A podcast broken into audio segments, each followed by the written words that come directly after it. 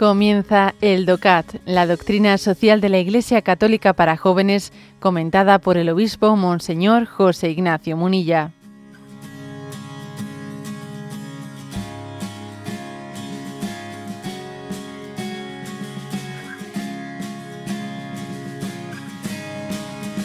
Punto 233. Y la Iglesia se ocupa de estos problemas se está refiriendo a los problemas de la globalización del mundo. Responde, la Iglesia tiene el deber de escrutar a fondo los signos de la época e interpretarlos a la luz del Evangelio, de forma que, acomodándose a cada generación, pueda la Iglesia responder a los perennes interrogantes de la humanidad sobre el sentido de la vida presente y de la vida futura y sobre la mutua relación de ambas. Es necesario por ello conocer y comprender el mundo en que vivimos, sus esperanzas, sus aspiraciones y el sesgo dramático que con frecuencia le caracteriza. De esta manera la Iglesia intenta una y otra vez contemplar la situación del mundo y recomendar que el trato con el prójimo tenga como modelo el, mensaje del amor fraterno de Jesús. Su preocupación preferencial se dirige aquí hacia los pobres, los más débiles y los que son explotados. La Iglesia recuerda a los políticos de cada uno de los estados que no sólo han de responsabilizarse de sus propias naciones, sino que deben velar por todo el género humano.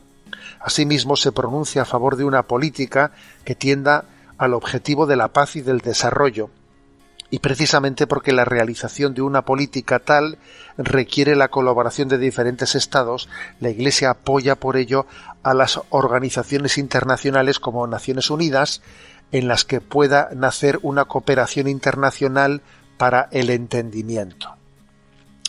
Bueno, mm, entonces la Iglesia, ¿cómo se ocupa de estos temas, de este devenir, eh? de este devenir del mundo hacia una globalización? Eh? Bueno, pues si me permitís un, símil, bueno, tenemos, el hombre tiene dos orejas, ¿no? Dos oídos. Y también la iglesia, pues, eh, sirve, ¿no? Al Señor con, con dos oídos. Uno está puesto en el corazón de Dios y otro está puesto, pues, en ese discernimiento en el corazón de este mundo viendo pues eh, lo, que son digamos las las tendencias sociales hacia las que el mundo va derivando y a la iglesia desde esa desde ese doble discernimiento por una parte ver el, el corazón de Dios el evangelio los valores evangélicos pero por otra parte por ver el devenir hacia el que va, va corriendo este mundo, le toca hacer un discernimiento y decir, eh, eh, aquí hay una serie de valores positivos y aquí hay una serie de valores que son que son peligrosos, ¿no? Y que podrían poner en, en peligro el bien común y el bien espiritual de la humanidad.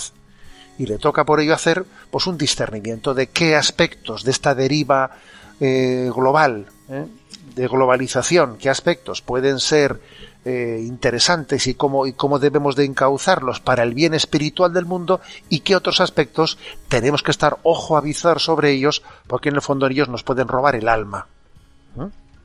Por ejemplo, está claro que en este momento pues la globalización está llevando consigo pues el riesgo de imponer un pensamiento único al mundo, que ese es un peligro, vamos, un peligro tremendo. Pero por otra parte, la globalización está poniendo ¿no? ante el mundo en una, en una oportunidad de una, de, una intervención real para hacer frente ¿no? a, la, pobreza o al desarrollo de ciertas partes del mundo como quizás nunca había ocurrido hasta ahora, por una especie de pactos y acuerdos internacionales. ¿eh? Eso también, eso, existen potencialidades positivas y existen también riesgos, riesgos muy, muy negativos. ¿no? Eh, en eso tiene, ahí tiene que estar, digamos, el, discernimiento desde la doctrina social, ese profetismo de la Iglesia que subraya ¿no? los aspectos positivos al mismo tiempo que, que, que, lanza su voz, que como un vigía, un vigía lanza la voz de alarma ante los riesgos. Entonces, bueno, pues la Iglesia está presente en, la, en, la, en las Naciones Unidas, tiene voz ¿eh? en aquellas Naciones Unidas. Y muchas veces, por ejemplo, ha lanzado su, su palabra de, por ejemplo, de, protesta pública cuando a veces se ha supeditado eh, determinados de ayudas a los proyectos a los proyectos de desarrollo de los pueblos se les ha supeditado a que estos se sometan a, a políticas de control de la natalidad, etcétera, etcétera. Y entonces en esos, en esos foros la Iglesia levanta su voz.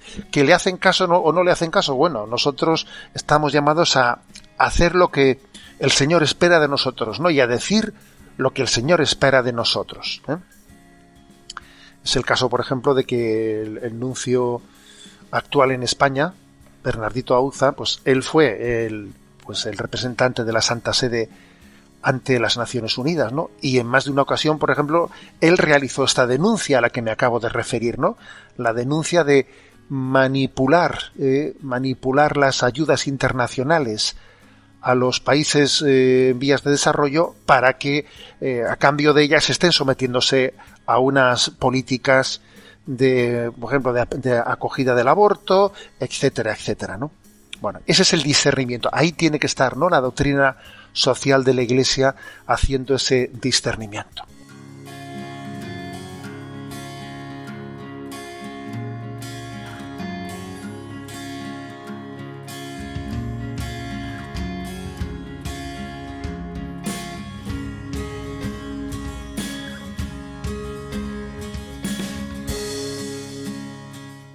Has escuchado el DOCAT, la doctrina social de la Iglesia Católica para jóvenes, comentada por el obispo Monseñor José Ignacio Munilla.